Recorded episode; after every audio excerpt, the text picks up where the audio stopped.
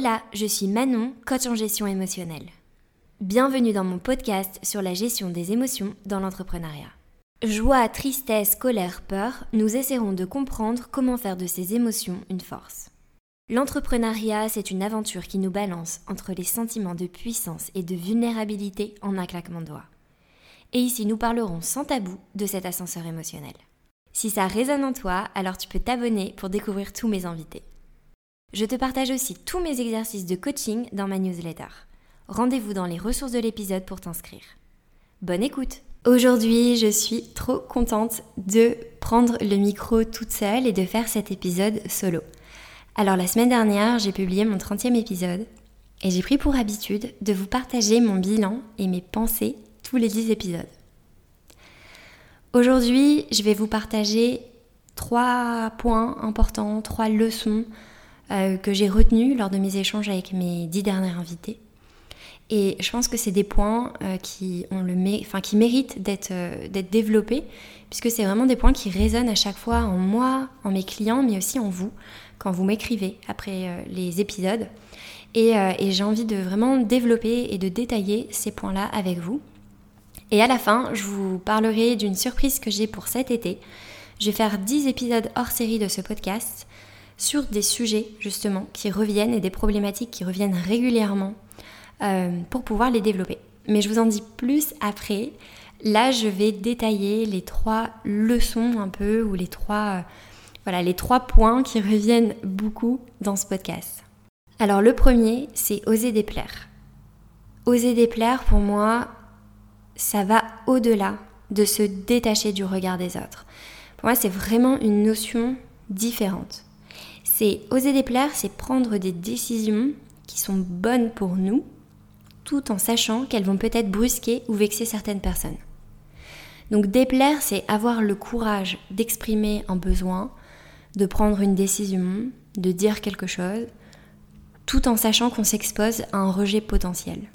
Et je trouve qu'il y a une vraie vulnérabilité dans ça, puisque c'est pas oh, je prends une décision et je m'en fous du regard des autres, je m'en fous de ce que les autres pensent. Non, c'est on prend une décision ou on dit quelque chose en ayant conscience des risques que cela peut avoir. Par exemple, un ami qui s'éloigne, un associé qui se vexe, notre famille qui ne comprend pas. Et je trouve ça hyper puissant comme concept et même de différencier ça du regard des autres, euh, puisque par exemple, apprendre à se détacher du regard des autres, ça va être globalement de la pression sociale, de personnes qu'on ne connaît pas, ou que l'on connaît mais de loin. Euh, moi, dans mon cas, ça a été ces, derniers jours. Voilà, je me suis mise à publier des vidéos sur Instagram et me détacher du regard des autres, c'est principalement d'avoir accepté le fait qu'une partie des gens se moquent de moi. Et de quand même le faire, de quand même publier. Mais pour moi, voilà, je me suis dit, je dois me détacher du regard des autres. Principalement, ça va être peut-être des inconnus qui vont se moquer de moi, ou des gens, peut-être que je connais, mais qui font pas partie vraiment de mon quotidien. Donc, soit ça va moins me toucher, ou soit ils vont pas vraiment me faire ressentir qu'ils n'aiment pas mon contenu. Donc c'est dur, euh, c'est un pas euh, qu'on a tous à, faire de se détacher du regard des autres. Mais dans le fait d'oser déplaire, au final, c'est cette notion de se dire que c'est dans notre cercle proche, notre famille, nos associés, nos amis, eh bien c'est avec eux qu'il faut accepter de casser une partie de l'image que ces personnes ont de nous. C'est euh, déplaire à des personnes qui ont contribué à nous faire sentir bien et à nous valider au final d'une certaine façon. Donc c'est prendre des décisions comme si on savait qu'on allait perdre des points de validation ou de leur estime ou dans la confiance qu'ils ont euh, en nous sur certaines choses. Alors c'est pour ça que c'est une, c'est une grande leçon, euh, je trouve, des, invités qui sont passés dans ce podcast, c'est parce que ça montre que oser déplaire, c'est une véritable preuve d'amour de soi et d'estime de soi même, puisqu'on se dit, ok, la valeur que je m'accorde, elle est suffisante. Je suis ok avec ma décision et j'y vais, même quand des personnes que, que j'aime ne la valident pas, ne me soutiennent pas ou me freinent peut-être un peu. Et ça, quand on entreprend, je pense que c'est essentiel à intégrer puisque les freins principaux au final peuvent parfois plus venir de notre entourage, de notre famille, que de gens qu'on ne connaît pas. Alors ça, c'était pour le premier point, oser déplaire. Et pour moi, euh, Le deuxième point qui revient beaucoup, je trouve, c'est s'autoriser à vivre la vie que l'on souhaite ou que l'on pense mériter. Dans une époque où on n'a plus besoin de demander la permission pour faire des choses, donc euh, quand je dis ça, je parle du fait de par exemple de pouvoir entreprendre euh, sans avoir à demander la permission à une banque ou sans avoir à investir dans plein de matériel si on n'a pas les moyens. Ça peut être qu'aujourd'hui on peut créer un podcast sans avoir à demander la permission à la radio et on peut écrire sans avoir besoin d'une maison d'édition. Et donc en fait dans tout ce champ de possibilités, la seule personne qui a le plus d'emprise ou de pouvoir à nous bloquer et à nous empêcher de faire des choses, c'est nous-mêmes. Alors au final, euh, bah, quand on n'a plus besoin de demander la permission aux autres, quand on n'a plus l'excuse des freins ou de facteurs extérieurs, la seule personne qui porte la responsabilité de nos décisions, c'est nous-mêmes. Et c'est notre propre jugement et nos propres croyances limitantes qui nous bloquent. Alors je ne crois pas en la méritocratie, donc je ne dis pas que s'autoriser à réussir, c'est la garantie de réussir ou que ça sera facile. Parce que je pense vraiment qu'on ne démarre pas tous dans la vie avec les mêmes cartes de départ. Je parle vraiment du fait de s'autoriser à se dire, ok, je vais être la première personne à croire en moi. Je vais m'autoriser à tenter, je vais m'autoriser à oser, à avoir euh, cet élan de départ en tout cas qui vient de nous. Donc ça peut être bah, s'autoriser à se mettre à son compte, à prendre la parole en ligne, ou à définir sa propre définition, je sais pas, de son futur idéal, de où est-ce qu'on souhaite vivre, combien d'heures et comment est-ce qu'on souhaite travailler. Voilà, c'est de se dire, bah, j'ai confiance en moi et je prends la responsabilité en tout cas de cet élan qui va me faire démarrer des choses et démarrer des projets euh, et, vraiment prendre conscience de nos propres barrières et de nos propres limite en tout cas que parfois on, s'impose parce qu'on peut se juger aussi très, très durement. Je trouve que des fois personne n'est plus dur que, bah, que nous-mêmes. Et le troisième point, c'est la fausse promesse de la réussite. Alors ça, c'est vraiment l'un des points communs que je, que je perçois chez tous mes invités. J'ai reçu des personnes d'univers différents, qui ont des chiffres d'affaires différents, qui ont des passions et des personnalités différentes. Et je pense que le point commun, c'est que d'extérieur, tout le monde peut se dire, cette personne qui est passée dans le podcast, elle a réussi. Elle a réussi à euh, partir à l'étranger, elle a réussi à euh, lancer sa boîte, à faire son CA, peu importe. Et le point commun aussi, je pense que l'on voit dans mes échanges avec mes invités, c'est que bah, toutes les personnes ont leurs difficultés. Et je trouve que ça reflète bien cette fausse promesse de la réussite c'est-à-dire que ce n'est pas parce que l'on atteint un objectif que l'on s'est fixé qu'on a automatiquement le sentiment de réussir. C'est pas parce qu'on réussit quelque chose qu'on a le sentiment d'avoir réussi et que l'on se sent automatiquement plus serein. Parce qu'au final, chaque nouvelle étape que l'on célèbre, chaque palier que l'on vient franchir vient avec son lot de doutes, de remises en question et de nouvelles difficultés et même de nouvelles peurs.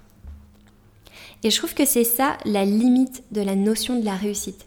C'est qu'on se dit, ok, j'ai cet objectif, c'est ma destination. Et cet objectif, cette finalité que j'imagine, va me rendre heureux. Alors on fixe des attentes. Quand j'aurai, euh, je sais pas, 10 euh, 000 euros par mois, je me sentirai beaucoup plus tranquille. Ou alors quand je vivrai de ma passion, je me sentirai pleinement alignée. Euh, quand je travaillerai seule, je me sentirai libre enfin. Sauf qu'en fait, c'est rarement le cas à 100%. Et c'est ça, euh, la fausse promesse de la réussite, c'est accepter que des émotions peuvent cohabiter. Donc par exemple, on peut vivre d'un business passion et en avoir marre parfois, être lassé de monétiser sa passion. On peut avoir réussi dans le sens où on a atteint un objectif financier, mais en même temps maintenant avoir peur de perdre cet argent ou de ne plus réussir à reproduire ce résultat. Et on peut se sentir libre euh, parce qu'on s'est mis à, son compte et qu'on dit Ah, maintenant je travaille seule, je suis libre. Mais qu'est-ce que je me sens seule? Qu'est-ce que, qu'est-ce que j'ai été triste hier d'avoir personne avec qui partager mes doutes, d'avoir personne avec qui partager euh, euh, bah, ce moment de célébration? Et c'est ça, c'est quelque chose qui peut être difficile à accepter et, et pour moi c'est vraiment cette illusion que tout ira bien quand on aura atteint cette notion qu'on se met, cette pression qu'on se met sur la réussite. Et c'est pour ça aussi que j'avais lancé ce podcast. C'était pour montrer qu'en fait, des fois, même dans les moments où on devrait se dire waouh, là, je devrais être trop content ou trop contente parce que je m'étais fixé ça comme objectif, je l'ai et pourtant ça va pas, ou ça va pas mieux, ou ça va, mais en même temps, je ressens ça et en fait, bah, c'est ok.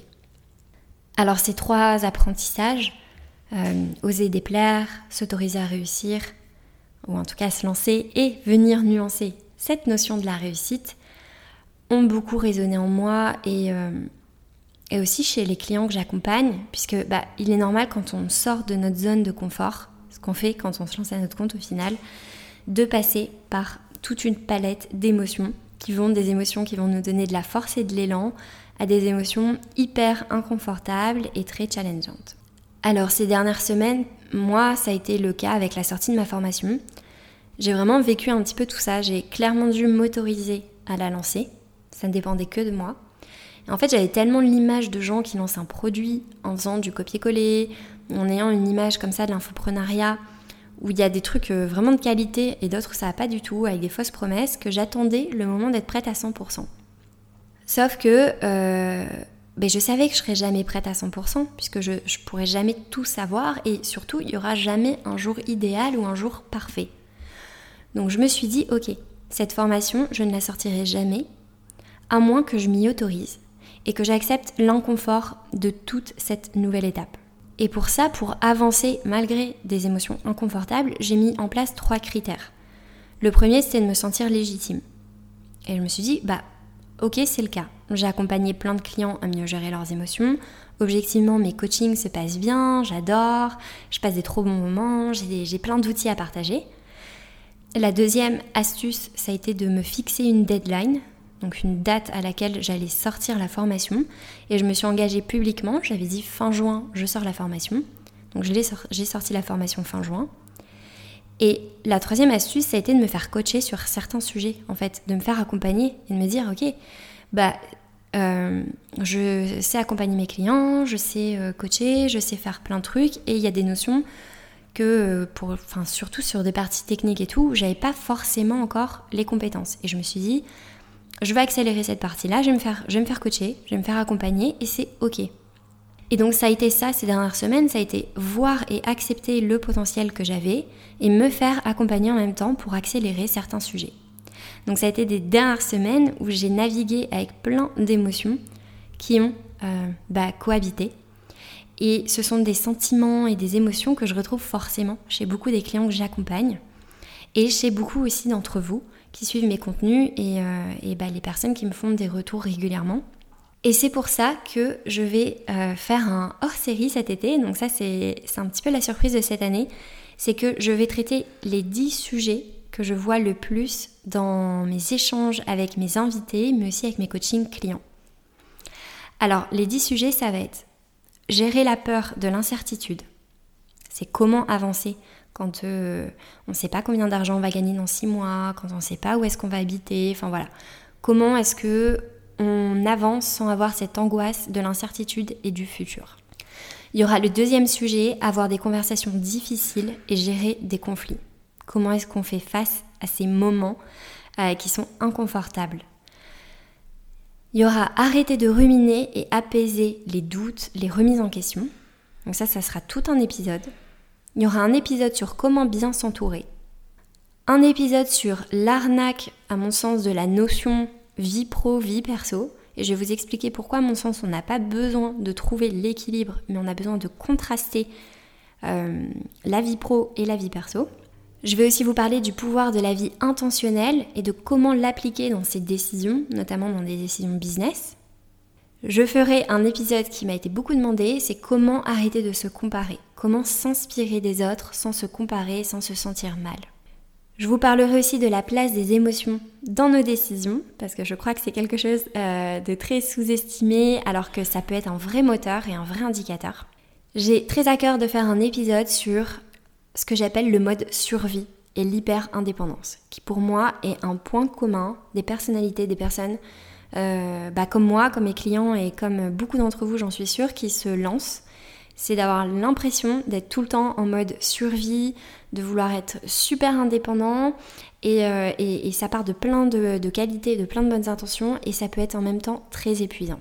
Et il y aura un épisode sur la légèreté et la douceur, montrer que c'est compatible avec l'ambition et la force et que tout ça, ça peut cohabiter. Voilà, donc ça va être 10 épisodes hors série. Je pense que ce sera des épisodes plus courts que ceux que j'ai avec mes invités. Euh, où je vous donnerai à chaque fois plein de conseils et aussi tous mes exercices de coaching. Alors pour ne rien louper, euh, vous pouvez vous abonner à ma newsletter, puisqu'à chaque fois j'envoie les fiches euh, de coaching et les exercices d'auto-coaching dans ma newsletter tous les, tous les dimanches. Donc vous pouvez vous abonner à la newsletter, il y a le lien dans la description de ce podcast, et aussi vous abonner si vous souhaitez voir ça cet été à, sur Spotify ou Apple Podcast, sur la plateforme depuis laquelle vous m'écoutez. Voilà, c'est tout pour aujourd'hui. Comme d'habitude, j'ai pas préparé la conclusion. Donc euh, j'ai hâte de vous partager tous les prochains épisodes. J'ai hâte aussi de vous partager les, prochains épisodes avec mes invités. D'ailleurs, s'il y a des personnes que vous aimeriez voir dans ce podcast, vous pouvez m'envoyer un message sur LinkedIn ou euh, sur Instagram ou via ma newsletter. Et vous pouvez me contacter, me donner des idées. Je vais essayer d'inviter... Euh, les personnes que vous souhaitez euh, entendre, enfin voilà, que je vais pouvoir cuisiner, en tout cas à la rentrée. Euh, j'ai quelques idées en tête, j'ai hâte de vous partager tout ça et j'en profite aussi pour vous remercier de tout le soutien que j'ai à chaque fois après tous les épisodes. J'ai beaucoup de retours très détaillés, j'ai beaucoup de, de force qui m'est envoyée, de repartage aussi du podcast. Alors merci parce que ça me donne beaucoup de force pour continuer ce podcast et, euh, et j'ai hâte, j'ai hâte de la suite. C'est tout pour aujourd'hui. N'hésite pas à m'écrire sur mes réseaux pour me dire ce que tu en as pensé. Et si cet épisode te plaît, tu peux le partager en me taguant ou lui laisser 5 étoiles. Merci et je te retrouve au prochain épisode.